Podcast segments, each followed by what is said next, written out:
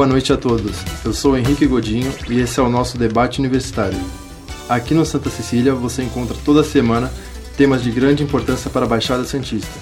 E o assunto de hoje é polêmico. Uns são a favor e outros são contra. Vamos debater sobre a redução da maioridade penal. E para isso eu apresento aqui os nossos convidados. Primeiramente, representando os que são contra a redução, temos o advogado Marcelo Henrique Gasoli. Boa noite, doutor. Tudo bem? Boa noite, Henrique. Boa noite, doutor Paulo, meu colega de profissão, advogado, contemporâneo da época de faculdade, hoje um grande advogado aqui em Santos, né?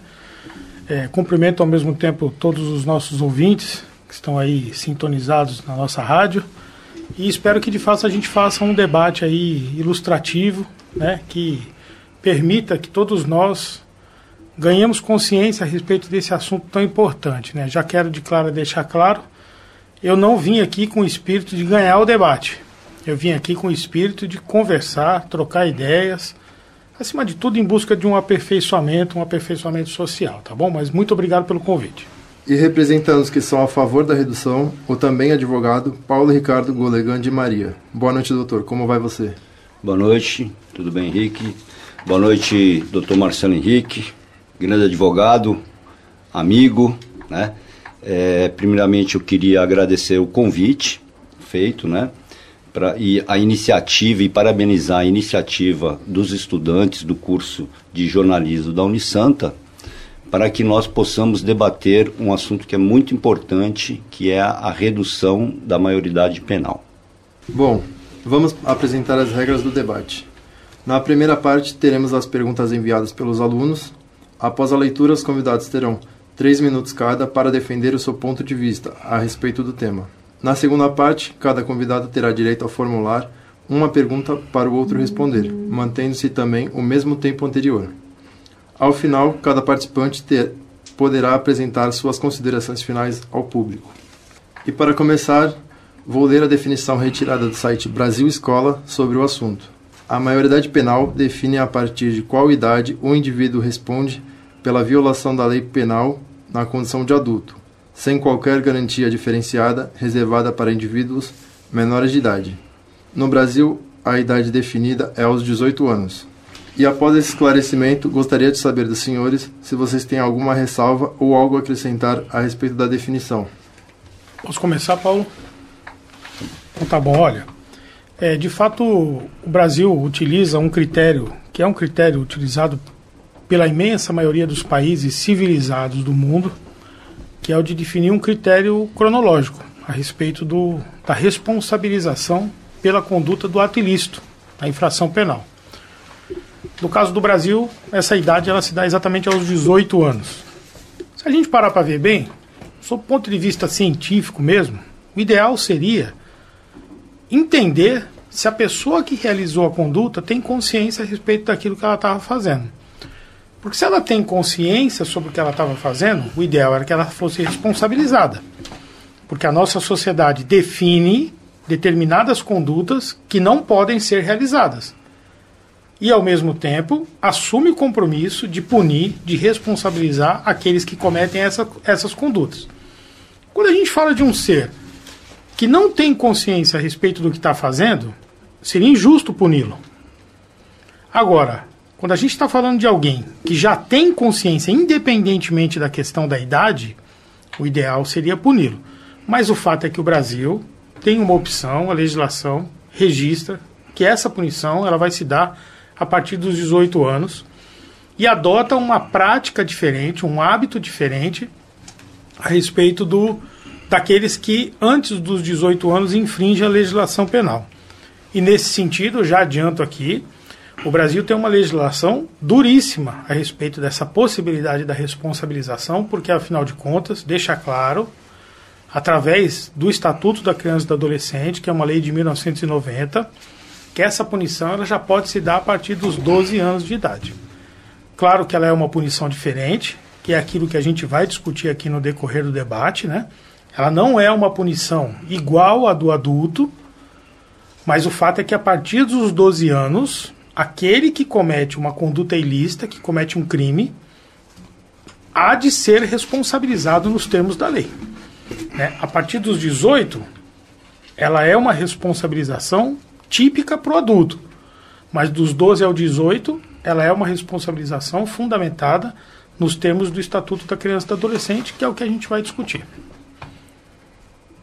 Bom, vamos lá. É, primeiramente, só deixar claro né, que a, a maioridade penal né, ela, é, ela está esculpida no artigo 228 da Constituição Federal e replicada no artigo 27 do Código Penal e 104 do Estatuto da Criança e do Adolescente, que prevê que eles são penalmente inimputáveis, né? ou seja, que eles não tinham a capacidade de, de não tinha a, a, capacidade de ver o que é certo, o que é errado, ver que a sua conduta ilícita não seria uma conduta ilícita na realidade, né? E achar que atualmente um adolescente de 16 anos não tenha a, a, a, noção do que, dos atos que ele vem cometendo, né, ilícitos, né, é, me desculpa, mas é uma coisa muito, muito inaceitável, né, porque hoje em dia com as nossas informações, o que a gente tem de informação de internet, informações que coisas que acontecem na China, nós recebemos aqui em poucos minutos, né? Então, eles já estão amadurecidos. Tanto é verdade que o artigo 14 da Constituição Federal, no momento que concede o direito de voto ao adolescente de 16 anos para que se escolha o seu governante, ele ali já tem é, ele já tem a consciência e o discernimento de saber o que é certo e o que é errado. Né? Por que, que para 16 anos você pode votar, mas 16 anos você não pode ser é, é, punido na forma da lei ordinária, ou seja, do, da, da, do Código Penal. Né? Então, é, essas questões são muito muito difíceis de debater, né? Vamos uma outra questão para a gente não, não achar que a imputabilidade, a inimputabilidade é diferente da responsabilidade pelo ato produzido, né? É, o que acontece quando ele é inimputável, ele é sim responsável pelos seus atos Contudo, ele responde de acordo com o que está previsto no Estatuto da Criança e do Adolescente, que são medidas socioeducativas, só para quem não conhece, né? É, o adolescente e, a criança não cometem crimes, sim atos infracionais, e eles vão ser penalizados de acordo com o, o descrito na, é, o descrito no Estatuto da Criança e do Adolescente, que, a meu ver, discordando do meu amigo Marcelo, são medidas muito ineficazes, né?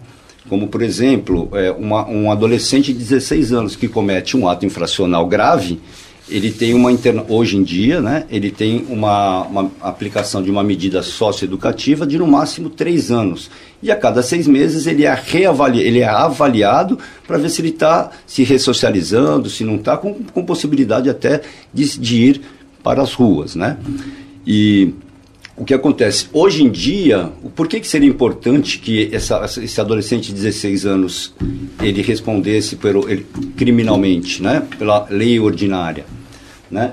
Porque você dá à família, pelo menos à família de, das vítimas, você dá a sensação, digamos assim, de, de justiça. Né? Porque o que eles veem, o que as medidas socioeducativas aplicadas são muito fracas. E isso, para mim, é, não cabe na minha cabeça nos, nos dias de hoje. Né? Sendo assim, acredito que já podemos iniciar as perguntas. Então vamos lá. Atualmente, 70% dos países possuem a idade penal a partir dos 18 anos. Lugares como Espanha e Alemanha já chegaram a reduzir para 16 anos, mas voltaram atrás após verem um efeito contrário à redução da violência. Sendo assim, por qual motivo a redução da maioridade penal daria certo no Brasil, ao invés da, alternativas educacionais e de inclusão. Então vamos lá, o fato, o fato Henrique, é que, de, como você ponderou, 70% dos países eles adotam o critério cronológico dos 18 anos para iniciar a questão da responsabilização criminal, né? E, e certos países, certas regiões do mundo adotam critérios mais rígidos, né? Como, por exemplo, você citou aí a Alemanha, que tem uma legislação que prevê uma determinada faixa etária, uma perspectiva de uma punição diferente, exatamente como faz o Brasil. Né? O Brasil, a partir dos 12 anos de idade, sanciona o adolescente que comete atividade ilícita. mas sanciona de uma maneira diferente do que faz com o adulto. Se a gente parar para analisar, todo esse esforço é um esforço para proteger a sociedade. Tanto aqueles que são a favor da redução da maioridade, eles querem proteger a sociedade. E aqueles que são contra, de alguma certa maneira, também. Porque o que deve nortear essa discussão é o dado científico. Não é, não é a ideologia, não é a emoção. Acima de tudo, é o dado científico. E os lugares que reduziram a menoridade penal não tiveram uma necessária redução no índice de criminalidade. Isso é científico. E o objetivo de punir alguém, acima de tudo, e essa, esse tem que ser um compromisso da nossa sociedade, é no sentido de ressocializar essa pessoa. Fazer com que essa pessoa pague pela conduta que ela cometeu, mas que ela saia do sistema prisional e, de preferência, não volte a cometer a mesma conduta, porque, afinal de contas, ela foi penalizada. Então, o objetivo é a não reincidência. O objetivo é a ressocialização.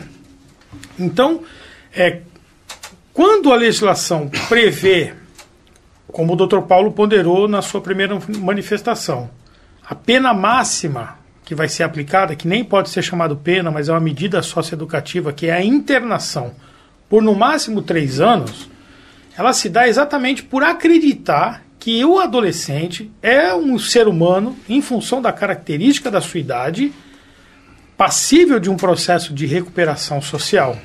E é nisso que a gente tem que investir. Né? É, a gente vai falar aqui no decorrer do debate, mas existe uma, uma uma, uma emenda, um projeto de emenda à Constituição, né, tentando alterar o artigo 228 e reduzir a menoridade penal para 16 anos para crimes hediondos, homicídios dolosos ou lesões corporais seguidas de morte, né? Mas e prevendo que essa, essa pena será cumprida num estabelecimento penitenciário diferenciado, ou seja, que esse ser ele não vai ficar no meio dos adultos. Isso é altamente polêmico, porque construir presídio no Brasil é um drama. A gente não consegue construir escola, saúde, né, hospitais e garantir os direitos sociais para o povo. Agora a gente vai construir presídio, né, como se isso fosse fácil. Mas eu, eu vou passar a palavra para o doutor Paulo e no decorrer do debate a gente volta a se manifestar. A, a minha opinião, a questão da redução penal, como disse anteriormente, ela não seria a solução dos problemas. Né? A meu ver, é, isso poderia fazer com que o adolescente que comete o ato infracional, né, ele pense e reflita em que ambiente ele quer cumprir a pena, no caso da, da, da redução, ou da aplicação da medida é, educativa. Né? É, isso não seria a resolução do problema, mas eu acho que isso seria o, início. Por quê? Aliado a isso, nós temos que ter em mente né, que essas, o que, qual seria, a, a, meu ver, né, a resolução do problema. Né? Não resolução, mas para se minimizar essa questão. São, a, a, são as políticas públicas, né? São os investimentos maciços na política pública. Veja, eu tive a curiosidade de entrar né, na, no, site, no, no site da prefeitura para ver a questão da escola de surf, que todos sabem que existe aqui na cidade. Né? É, vi que tem gente até na, nas filas de espera, né? Contudo, quem, é, quem são os frequentadores deste, deste programa da prefeitura? São pessoas, pelo, pelas imagens que a gente viu, pelo que nós sabemos, são pessoas que moram mais próximos à praia. Né? Acredito que nas periferias, nos locais menos favorecidos, né, nós deveríamos ter uma, uma, uma, uma como é que posso falar? Um, divulga, uma divulgação grande sobre isso, né? Mostrando que realmente nós temos uma política pública boa, fazendo a divulgação, você tendo transporte principalmente para essas, para essas, para esses adolescentes e fazer com que o adolescente se sinta bem naquele local. Para quê? Para que no, no amanhã, para que amanhã ele queira voltar e não incida em questões de ficar vendendo drogas na rua, ficar cometendo alguns ilícitos. Isso eu acho que deveria ser a pauta, eu, a meu ver, é uma coisa muito difícil. E não só nessa escola de, de surf, mas também escolas de vôlei, basquete. Quem sabe a gente consegue peneirar um atleta olímpico, uma joia, né? Mas para isso precisa de investimento. Não adianta só falar que tem ou que não tem e não investir, não dá transporte, não dá uma alimentação, não dá um respaldo estrutural para isso. Ou seja, esses, essas atividades que são disponibilizadas hoje em dia atingem, infelizmente, somente as pessoas com maior poder. Se a idade de responsabilidade penal for reduzida para 16 anos, abre-se caminho para que os jovens possam ingerir bebidas alcoólicas, dirigir, etc., com essa idade? Não necessariamente. Né? Não há uma, uma necessidade de vinculação. Tanto que o doutor Paulo acabou de comentar conosco, o artigo 14 da Constituição Federal prevê, já há muito tempo, né, que a partir dos 16 anos o jovem pode ir lá se alistar e votar. E nem por isso ele pode beber bebida alcoólica e assim sucessivamente. Então não tem uma vinculação entre uma coisa e outra. Uma coisa é uma coisa, outra coisa é outra coisa totalmente diferente, entendeu? Mas o fato, como eu estava dizendo, né, e se me permite aqui, eu vou utilizar o tempo que eu tenho à minha disposição para poder dissertar um pouquinho, né? O Estatuto da Criança e Adolescente é de 1990. E em 1990 o Brasil é, ratificou uma convenção internacional feita no entorno da ONU, que é a Convenção sobre os Direitos da Criança, né? E na verdade é sobre a criança e o adolescente. E ali existe um compromisso dos países signatários no sentido de ter uma política distinta de punibilidade às condutas ilícitas das crianças, dos adolescentes e dos adultos. Então o Brasil é signatário disso, entendeu? Mas inacreditavelmente isso é em 1990, né? O ECA também é de 1990. Logo em 1993, a Câmara dos Deputados aprovou um projeto de emenda à Constituição Federal, alterando o artigo 228 né, e prevendo a possibilidade, como eu disse no, na minha fala anterior, de que os adolescentes já a partir dos 16 anos que tivessem cometido, que viessem a cometer né, é, o homicídio doloso, a lesão corporal seguida de morte ou um crime hediondo, que ele receba exatamente o mesmo tratamento de apuração de responsabilidades que um adulto recebe, mas que ele cumpriria a pena num presídio distinto, que seria especialmente é, construído para isso. Né? É, essa, essa aprovada na Câmara dos Deputados, essa emenda à Constituição foi encaminhada para o Senado, porque uma emenda à Constituição ela precisa ser aprovada nas duas casas legislativas, né? É, por três quintos dos integrantes em dois turnos, né? E, e isso está parado no Senado. Mas o fato é que a gente viu recentemente um governo né, que tem um discurso muito é, de endurecimento nessa questão da segurança pública e essa, e essa bandeira voltou a ser cogitada e talvez pelo fato do, do, do atual governo não ter conseguido a reeleição, essa pauta fique perdida. Mas a verdade é que muito em breve esse assunto será rediscutido muito provavelmente na próxima legislatura esse assunto vai voltar à pena. E aí eu volto a dizer, e chamo a atenção, esse assunto tem que ser discutido com o pé na ciência. Ele não pode ser discutido com o pé na ideologia, com o pé na religião, com o pé naquilo que a gente acha. A gente tem que tomar uma medida enquanto sociedade que cause o melhor para a nossa sociedade. Né? É esse que é o X da questão. Então, é, com relação às bebidas alcoólicas, né, vocês são jovens Aí eu pergunto para vocês: independentemente de ser proibido ou não, os jovens hoje em dia já não fazem ingestão aos 16 anos de bebida alcoólica, drogas. Todos eles fazem. Nós estaríamos simplesmente regulamentando essa questão. Com relação à PEC 171-93, que o Dr. Marcelo Henrique citou agora, né? O seu texto inicial, qual era a previsão? Que os adolescentes, os menores de 18 anos, de, os maiores de 16 anos, né? Eles seriam responsabilizados, responsabilizados igualmente aos adultos, né? Por crimes hediondos, né? Crimes hediondos na sua forma vasta, ou seja, é, a questão de terrorismo, de tráfico de drogas, né?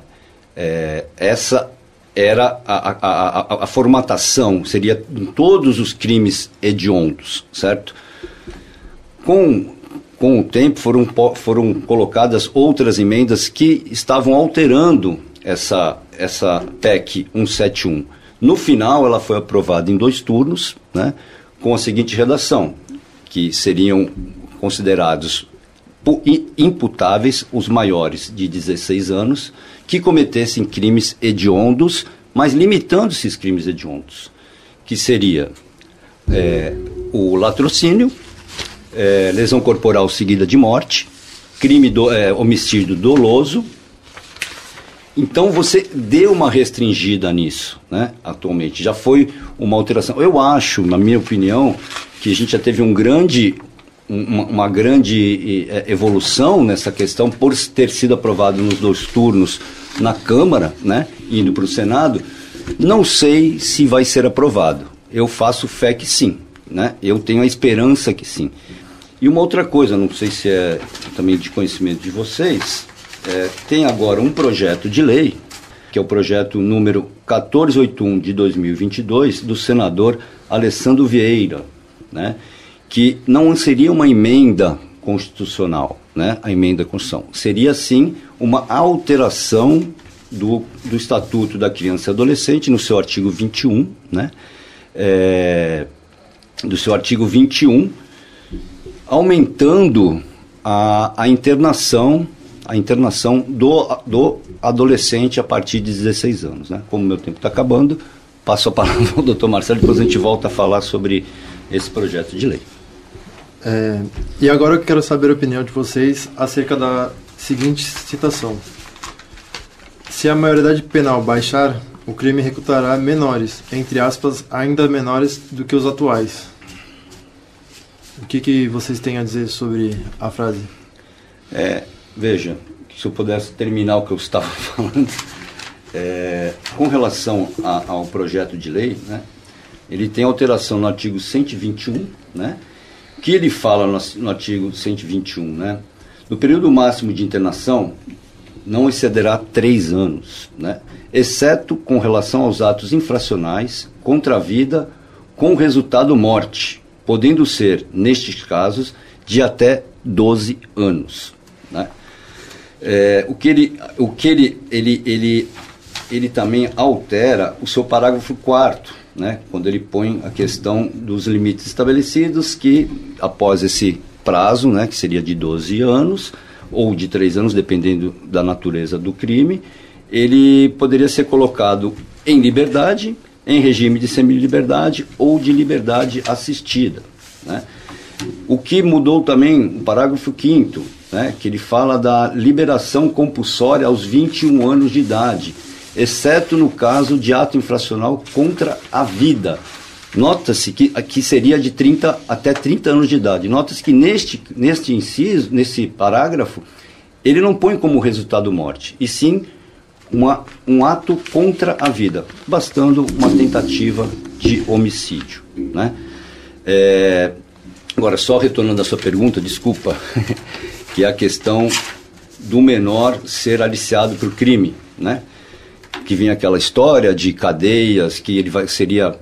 Ele, ele cumpriria a pena num instituto prisional onde, onde, é, é, onde hoje em dia os adultos, os adultos eles cumprem suas penas, seria, a meu ver, chancelarmos de que as nossas instituições socioeducativas, que elas são uma maravilha, que lá não são escolas do crime. E são escolas do crime.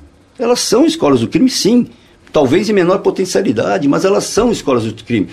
E qual é a, qual é a função essencial dessas instituições? Educação de qualidade, serviço psicológico, saúde. Eles têm isso lá? Não tem. Então, se ele é dos 16, vai ser também nos 18. A meu ver, não tem. Ah, está preso porque está com uma grande, com uma grande população carcerária e o adolescente vai para essa população carcerária. Não quer estar na população carcerária, meu amigo? Não comete crime. É simples assim. Não cometa crime, que você não vai estar nessa instituição. Então, é, isso que tem que ser ponderado. Está acabando meu tempo. Vou passar para o doutor Marcelo. É, só para relembrar, é, o sentido da frase é querendo dizer assim, se você abaixando a, a idade, se o crime também não vai abaixar e pegar jovens ainda mais Mas jovens. É isso que eu digo. Se você abaixar, você abaixa ele vai para onde? Para a instituição prisional. Uhum. Né? E aí, com isso, ele sairia de lá, ele ficaria mais ladrão ou menos ladrão, mais bandido ou menos bandido. Eu não, eu não vejo dessa forma, porque o caráter é construído em casa, na família. Eu acho que se a pessoa é, ela vai ser e pronto. Você tem que criar mecanismos para que isso não aconteça. Mecanismos com investimentos né, é, de políticas públicas, é, nesse sentido, tá? Vamos lá.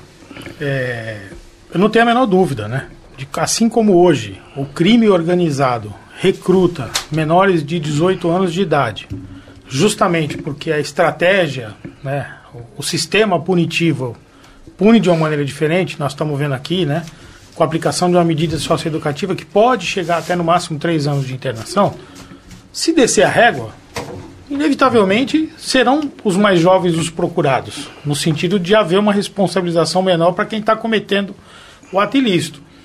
Não tenho a menor dúvida de que isso pode acontecer. Né? E, ao mesmo tempo, vou discordar da, do posicionamento do Dr. Paulo. Por quê? Porque no Brasil, antes do Estatuto da Criança e do Adolescente, havia uma legislação chamada Estatuto do Menor. Né? E que tinha um olhar extremamente é, criminalizante a situação da criança e do adolescente, inclusive daquele abandonado.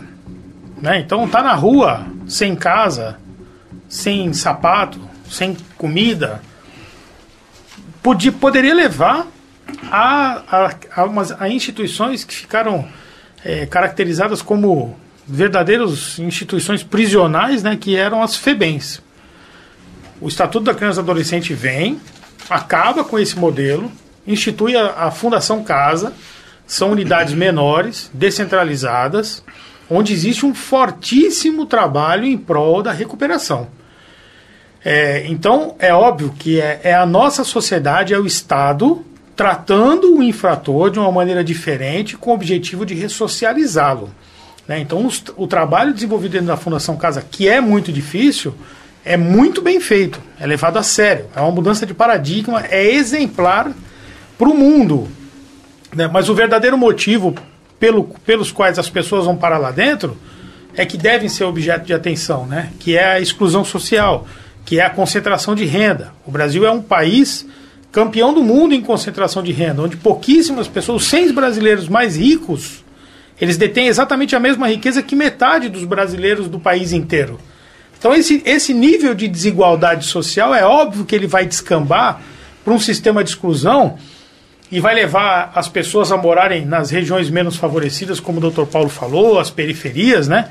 E inevitavelmente essas pessoas acabarão sendo empurradas para o crime organizado, acabaram sendo empurradas para o cometimento de ato ilícito. O fato é que, tendo acontecido isso, como é que você lida com esse tipo de situação? Tem gente que acha que encarcerar, trancar é a solução.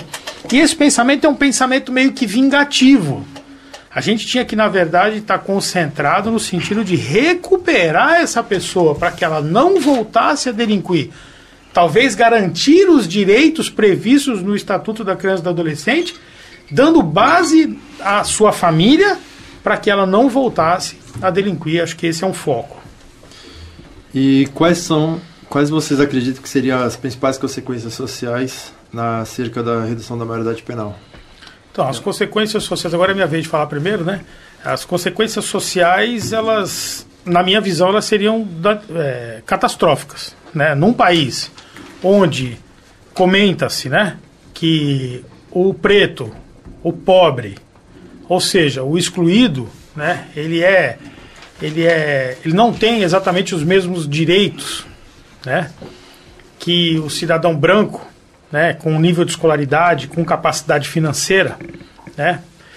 Então, automaticamente, isso para mim seria uma catástrofe, seria uma condenação da juventude. Né? Estudos existem no sentido de comprovar que não haveria uma redução da criminalidade porque os inúmeros países fizeram, a, reduziram a menoridade, como você mesmo citou aqui a Inglaterra, vou falar da Hungria, vou falar da Espanha, da Dinamarca, do estado da Geórgia, do Panamá. Eles fizeram essa redução e depois voltaram para trás, porque eles chegaram à conclusão de que, estatisticamente falando, não existe uma, uma, uma redução da menoridade criminal.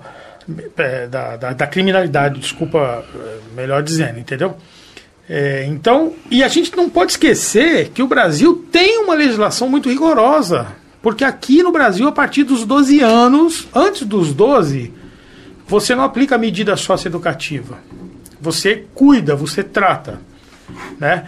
Agora, a partir dos 12, é possível internar por três anos, como a gente está falando aqui. E devo dizer que o projeto de lei ao que o Dr. Paulo se referiu, né, ele é, é inconstitucional. Inconstitucional porque, por exemplo, o artigo 227, parágrafo 3 inciso 5 da Constituição Federal, ele diz assim, ó, o direito de proteção especial ele abrange um aspecto, ó, obediência aos princípios de brevidade, excepcionalidade e respeito à condição peculiar da pessoa em desenvolvimento, quanto da aplicação de qualquer medida privativa de liberdade. Então, a brevidade, né? Quando a gente, se a gente levasse, é, alterasse o Estatuto da Criança e Adolescente e aplicasse uma penalidade de 12 anos para um adolescente que cometeu um homicídio, né, a gente estaria igualando a penalidade de um adulto. E automaticamente um preceito constitucional aqui, né, que fala da brevidade, ele não estaria sendo respeitado. Mas mais do que isso, né, como o Brasil é signatário da Convenção sobre os Direitos da Criança, isso entra no ordenamento jurídico na forma de direitos humanos. E aí eu também devo lembrar que existe uma disposição constitucional, não quero ser muito técnico, mas isso é cláusula pétrea. Isso não pode ser retirado da Constituição Federal. Teria-se, talvez, que rediscutir a Constituição, o que seria também lamentável, porque a nossa Constituição é muito boa, ela foi um tremendo avanço para a nossa sociedade.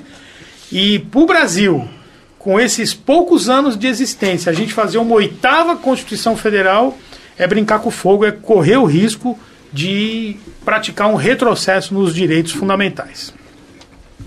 Bom, vamos lá. É, com relação ao Estatuto do Menor, citado pelo doutor Marcelo, né, é muito antigo. Né, é, os jovens tiveram, houve na sociedade, principalmente nos jovens, uma grande evolução. Né, como eu falei anteriormente, com relação a notícias, é você estagnar o jovem. Né, como disse, que o artigo 14 da Constituição concede o direito de voto, ele já sabe o que pode e o que não pode fazer. Né? Falar que a Fundação Casa se esforça, eu posso até concordar, mas que ela funciona, me desculpa, ela não funciona. A ressocialização, ela tem que funcionar. Ela não funciona na Fundação Casa. Quando eu falo aqui, parece que é um serviço de excelência, e não é. São escolas de criminalidade. Também, nós só vamos. E, e repito o que eu tinha falado: a questão da, da redução da maioridade penal, é, da, da maioridade penal, não vai se resolver Assim, você reduzindo de 18 para 16, não vai se resolver, juntamente com políticas públicas, né? investimento maciço, como falei agora, da escola de surf e outras escolas que podem ser criadas, uma educação de, de excelência para aqueles menos favorecidos, não temos isso e acho muito difícil que tenhamos. Né? É, com relação a, a, quando o doutor Marcelo fala de, de de uma desculpe discordar, doutor, com relação à legislação, que ela é muito rigorosa, ela não é rigorosa. Ela não é rigorosa. Liberdade assistida, ele só vai mesmo para cumprir a medida socioeducativa se for uma um, um crime muito grave. E repito, ele tem avaliações a cada seis meses. E falar também que ah, o pobre, o, o preto, isso para mim também não cola. Por quê? Se, se essas desigualdades sociais fossem é, é, é uma, um, um, motivo, falasse, fosse um motivo de estudo, falasse assim, realmente isso acontece. Realmente quem é isso que não teve oportunidade da vida vai ser isso, isso e aquilo. Não. Nós temos exemplo, o doutor Marcelo conhece bem, nós tivemos um estagiário, né, que ele nasceu num local é, menos favorecido, com muita violência, ele não tem, não tem pai, irmão preso, né? Tudo levava a crer que ele iria para o caminho do crime. Tudo levava a crer. Eu até falei com ele esses dias, ele para mim é um exemplo. Ele o que, que fez? Voltou a sua vida para o bem. Hoje em dia, ele passou, ele já passou na primeira fase do, do exame da Ordem dos Advogados do Brasil. Primeira fase, agora em dezembro vai fazer a segunda fase. Não teve chance na vida. Está pastando, está passando muita necessidade. E eu falei para ele, eu falei que, ele, que, a, que a recompensa dele estava vindo. E vai vir mesmo, porque é um cara do bem, decente. Agora, você falar, olha, eu não tive oportunidade, então eu vou para a criminalidade, vou vender maconha, vou vender cocaína, vou roubar. Não acho que seja um motivo que justifique, tendo em vista essa pessoa que conseguiu, é, está conseguindo subir na vida por esforços próprios, através do estudo, de muita batalha. Né? Então acho que está acabando meu tempo aqui. A gente é, e o que, que seria preciso fazer para acabar com a criminalidade infantil no país? Então, como eu disse anteriormente, né, é, eu acho que nunca a gente vai acabar. Eu acredito que nós possamos reduzir, minimizar esse problema com, com é, aplicação de políticas públicas, com investimento, como eu disse, como você abre várias escolas, né?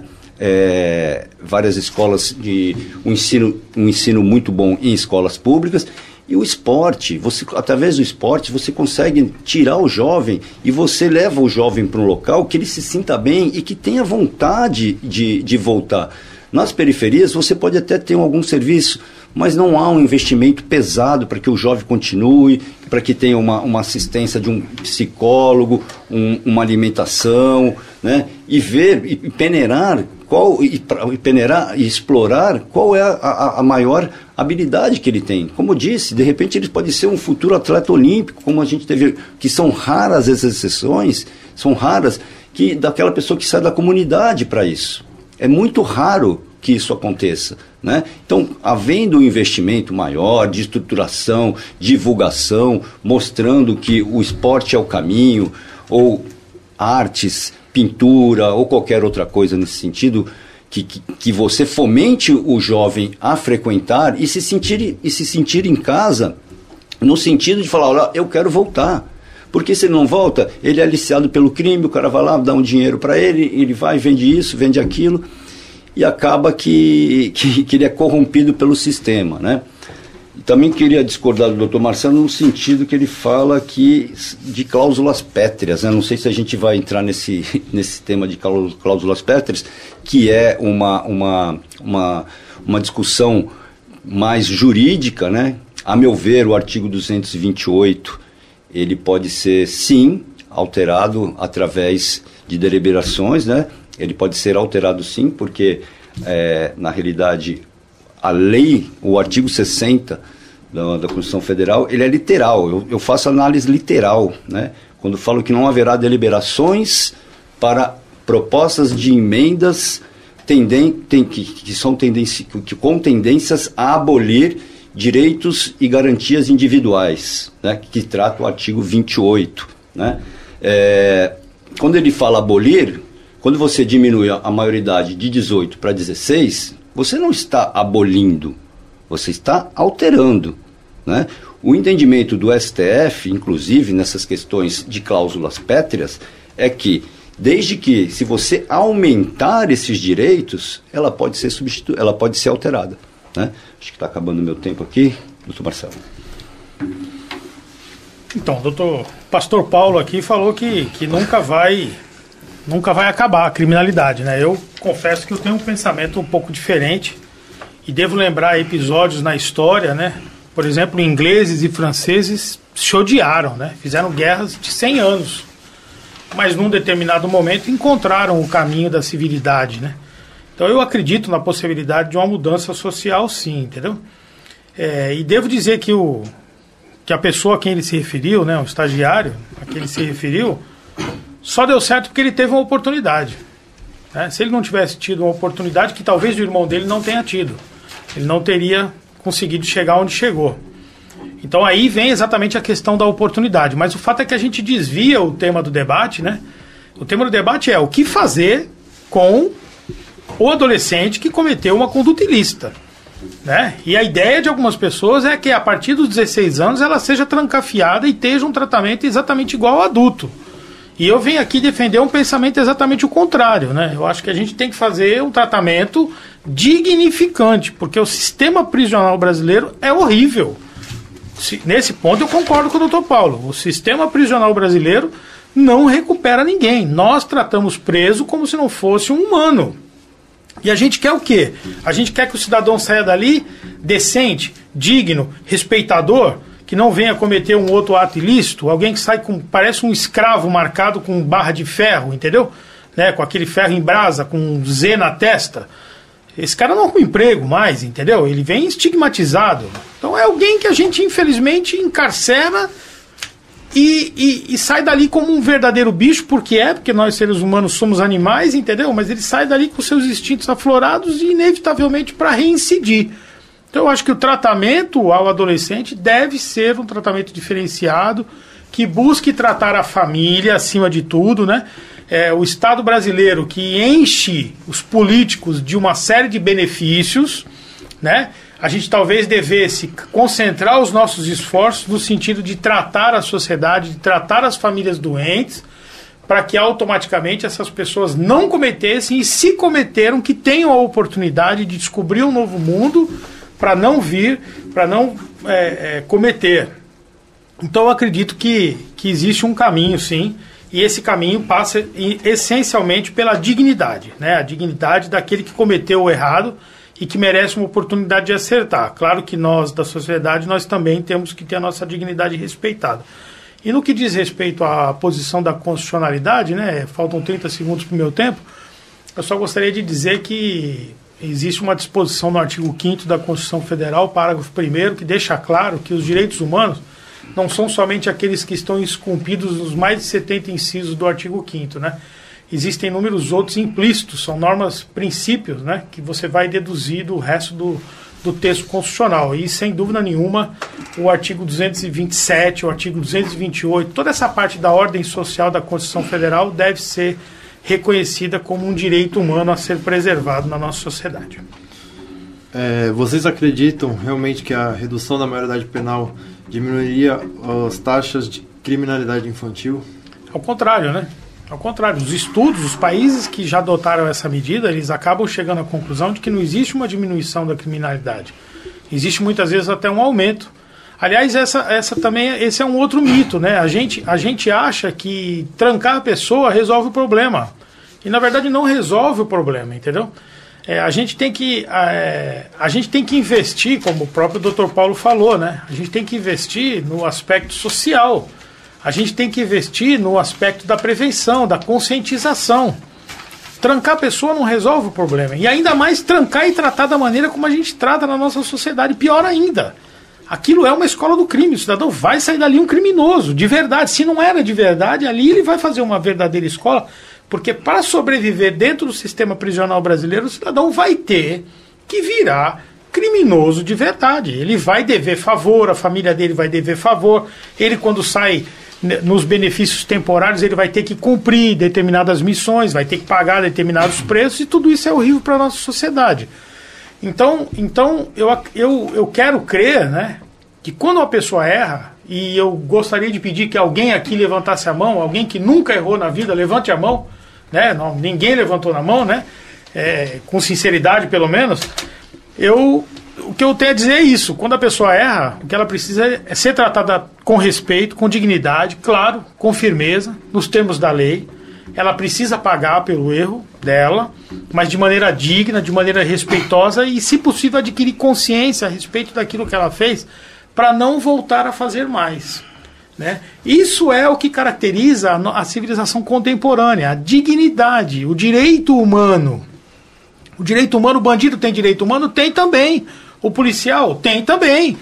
Qualquer um tem que ter uma esfera protetiva. Isso é o que nos dignifica, isso é o que nos distingue enquanto espécie no planeta. Tratar as pessoas com dignidade, reconhecer a dignidade das pessoas, né?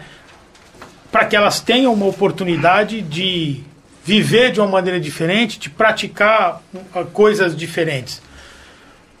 Eu, eu quero crer que uma alma recuperada né, dignifica a nossa existência. Né? E quem não errou, que levante a mão para dizer. Né? É, esse é o meu pensamento. Vamos lá. Com relação à questão do estagiário que ele falou, que ele teve oportunidade. Não, ele teve oportunidade porque ele correu atrás dessa oportunidade. Tem pessoas que falam, ah, não tem oportunidade, hoje está chovendo, já, hoje está sol, então não vou pisar fora de casa. Ele correu atrás. Né? Esse, esse é um ponto. Outro ponto é que o adolescente, o que fazer com o adolescente que cometeu o crime? Em se reduzindo a menoridade é, penal, cadeia, amigo. Ah, vai ser tratado como animal. Não cometa crime. Não cometa crime. Acho também, né, como já falei extensamente sobre isso, que a questão das, da, da dos investimentos, né, da, dos investimentos da, nas políticas públicas para que a gente consiga né, chegar a um denominador comum. Né? É, a questão do que o doutor Marcelo falou da cláusula penal, do artigo 5 né? nós sabemos, somos conhecedores que os, os casos elencados no artigo 5 não se restringem é, aos direitos individuais e garantias. Né? É, não sei se é de conhecimento de vocês que é, algumas, algumas, é, é, algumas pessoas entendem que, embora o, haja uma abrangência maior, o artigo 228 ele não está inserido numa cláusula pétrea, porque todas as características penais só estão, só estão angariadas no artigo 5 Não é minha, não é a minha visão. A minha visão, como dito anteriormente, né, é de que fazendo uma interpretação literal do artigo 60, você fala em abolir, vou repetir, abolir, abolir é extinguir os direitos individuais a garantia. Você não está abolindo, você está simplesmente alterando, né? É, aí foi falado a questão de direitos humanos para os bonzinhos, né? Direitos humanos. Direitos humanos, acredito que tem que olhar a família das vítimas. Esses têm que ser ajudados, na minha opinião. Né? O cara que cometeu um crime, que matou, que roubou, cadeia, meu amigo. Ah, vai ser tratado como. O problema é seu, cadeia. Cometeu, tem que ir para cadeia. Não quer ir para cadeia? Não cometa crime. Com a redução, eu acredito que, que o, adolescente possa refletir mais sobre essa situação.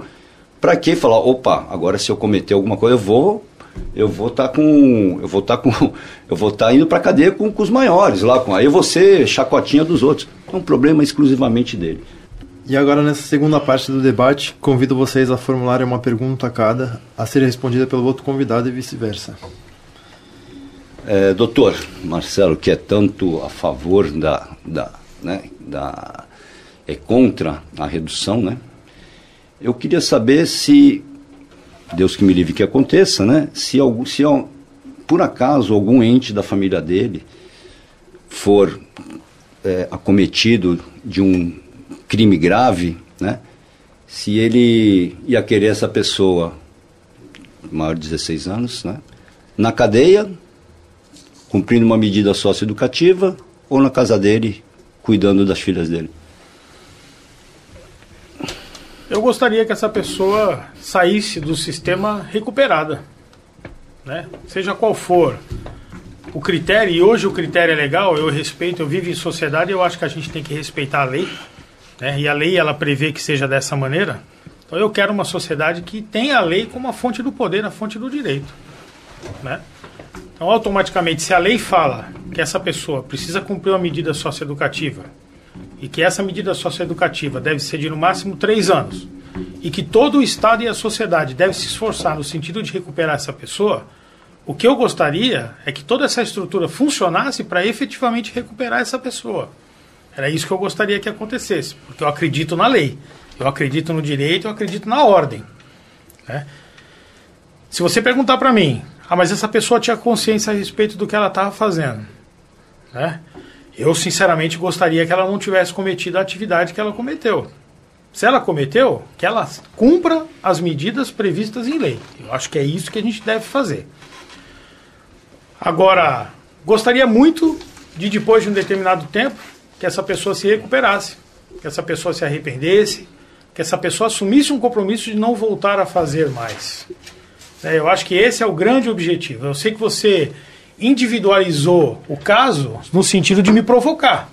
Imagina, mas eu não mas... posso, mas eu não posso pensar só com o meu umbigo. Eu tenho que pensar sistemicamente. Eu gostaria que as pessoas que cometessem erros pagassem pelos seus erros nos termos da lei, mas que acima de tudo elas fossem recuperadas pelo sistema prisional, né? O que a gente hoje a gente sabe que infelizmente acaba não acontecendo. Né? Mas, ao mesmo tempo, devo dizer que o nível de reincidência na Fundação Casa é absolutamente menor do que acontecia na FEBEM. Então, automaticamente, a gente tem que investir nesse tipo de solução.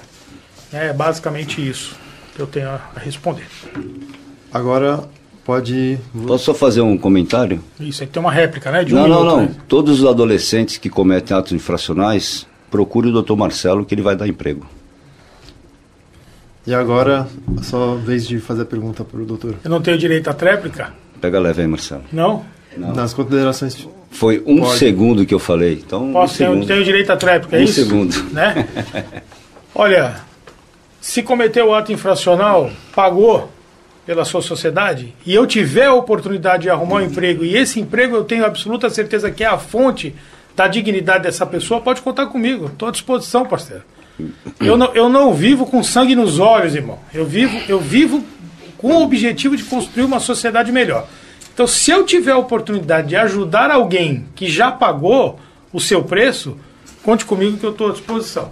Envie e agora eu vou aproveitar, porque o senhor, o senhor já falou, o senhor, já, o senhor não tem mais direito a, a- a- a se manifestar nesse momento, se o senhor me permite. Agora é a minha vez de perguntar para o senhor, Pega por leve, gentileza, hein? respeite. Pega leve. Eu gostaria que o senhor dissesse, o senhor é a favor de encarcerar, não a partir dos 18, mas já a partir dos 16, né? Então eu gostaria de dizer eh, que o senhor dissesse aqui, eh, como é que é o sistema prisional no Brasil? A pessoa que vai sair do sistema prisional vai sair melhor? Vai sair boa? Ou vai sair pior do que ela entrou? A palavra é sua. Primeiramente, né? É, adolescentes infratores, estamos recebendo currículos para trabalho na casa do doutor Marcelo. Veja, doutor Marcelo, é, na minha opinião, como ele sai, como ele vai deixar de sair, né? é, na realidade, nós sabemos que ele vai sair como um, um- um bandido pior. Mas não só na penitenciária, mas também na Fundação Casa. Vai sair pior independente do lugar, do local que ele esteja. Né? É, então, assim, se ele não quer sair dessa forma, não, não cometa o crime. Se ele vai passar o que vai passar dentro da cadeia, se ele vai sair pior, se vai sair melhor, se ele sai pior, ele vai, obviamente, retornar ao ambiente carcerário. E outra coisa, para o bandido, para o bandido, sendo ele um, um- comete um crime maior de dezo- de 18 anos ou um adolescente, né, que cometa eh, de 16 até, até 18 anos, que cometa um ato infracional, qualquer um dos dois, né, que se não querem passar por isso, não façam. Não façam. Porque não vai ter sucesso. E outra coisa, só temos duas opções para esse tipo de gente que comete esses crimes. Ou é cadeia ou caixão. Quem vai fazer a escolha é ele. E só é, o que a gente fica triste que quem, as pessoas mais afetadas com isso são os trabalhadores, né? São as pessoas trabalhadoras, pessoas honestas, né? Então, repetindo aquilo que já foi falado aqui vastamente, investimento em políticas públicas para que a gente consiga melhorar a menoridade, o aumento, a redução da maioridade penal, ela tem que ser atrelada a isso. Ela simples, puramente ela, não vai resolver o problema. Agora o direito de réplica. Doutor Paulo foge da- do assunto, na verdade, né? É, e, na verdade, nega, nega a ciência. Aliás, é típico desse tipo de discurso negar a ciência, negar a estatística, né? Porque ele simplesmente ele nega que o índice de reincidência na Fundação Casa é absolutamente menor Tem menos gente. do que o que dá na no sistema prisional. Mas o senhor nega o gente. índice. O Tem senhor menos nega o índice. O senhor não falou, o falou que é a escola do Não, crime. é a escola do crime. É muito diferente. O senhor nega todo o esforço que é feito pela sociedade no sentido de recuperar alguém. Não falei esforço. O senhor falei quer que é jogar no ineficaz. sistema Calma, prisional. O de mistura uma Ineficaz. coisa, o senhor mistura uma coisa com a outra. Não, então, não, o senhor é vê, nega a ciência. Não nego. me desculpa, o seu discurso é um discurso emocional, não é um discurso racional com o pé na ciência. Não, não acho, porque a, a população carcerária adulta é infinitamente menor do que a população do, do- das instituições Desculpa, o senhor se confundiu. A população carcerária adulta é menor? maior. Desculpa, Desculpa, desculpa, isso, desculpa. É maior. Perdão, perdão por ter. Não, tudo bem. Corrigi. É maior. Então, obviamente que a incidência lá é maior do que numa, na Fundação Casa, por exemplo. Né? Bom, podemos ver que a maioridade penal é um tema que divide opiniões e envolve muitos fatores importantes. E agora, antes de finalizar, peço que vocês apresentem suas considerações finais ao público. Bom, para terminar, né, eu não tenho muita coisa a falar, eu só queria mesmo agradecer a iniciativa, né, agradecer a paciência que tiveram aqui comigo, agradecer imensamente o doutor Marcelo, que é meu colega e às vezes, às vezes, é meu mentor também. Aprendi muita coisa com ele, uma pessoa de caráter ilibado, uma pessoa que ao longo dos anos aprendi a, a admirar né, e debater assuntos jurídicos, né, quando a gente tem é, algumas, é, é, é, algumas dúvidas, né, é, cada um pensa de uma forma, cada um tem um raciocínio e sempre procuro me socorrer dos, do conhecimento do Dr. Marcelo Henrique para que possa, né, para que possa também me elucidar, porque como eu disse, cada, cada pessoa pensa de uma forma e é uma conversa que nós temos sempre voltadas ao direito, né? Queria ter discutido mais sobre sobre cláusula pétrea, mas não, não foi possível, né? É, então, que abrilhanta tanto o nosso trabalho. Marcelo Henrique, muito obrigado por tudo, por, por me suportar aí, né? Henrique, muito obrigado. Pessoal, muito obrigado. Espero que possamos fazer novos debates, né? É, se for convidado, estou à disposição. Muito obrigado e boa noite. Pessoal, eu também agradeço. Muito obrigado pelo, pelo convite, especialmente aí professora Wanda, né, Henrique, pessoal da produção do programa que entrou em contato comigo, né? E que me fez esse convite, que me faz muito honrado né? Dr. Paulo, colega de trabalho, pessoa que contemporâneo de época de escola, que a gente dentro dessa sinceridade da nossa amizade, a gente troca ideia, tem pensamentos distintos, mas acima de tudo sempre sempre respeitosos, né? E o que eu quero dizer para finalizar a respeito do assunto é que é bom que todo mundo realmente fique por dentro a respeito desse assunto, participe das discussões, convença as pessoas porque inevitavelmente esse assunto vai ser pauta nos próximos, nos próximos mandatos, a gente pode ter certeza, porque existem pessoas que acham que a solução para a criminalidade é trancar as pessoas. Existem pessoas que acham que a gente não deve trancar as pessoas porque vai ser pior para nós. Então esse é o X da questão, vale a pena a gente discutir esse assunto e se informar e convencer as pessoas a esse respeito, tá bom? Muito obrigado. Bom, quero agradecer a presença dos doutores que estiveram aqui presente hoje e espero que esse debate tenha esclarecido um pouco mais sobre o assunto que gera tanta polêmica. Até o próximo episódio, onde eu volto com outros assuntos interessantes para você. Eu sou Henrique Godinho e esse foi mais um debate universitário aqui no Santa Cecília.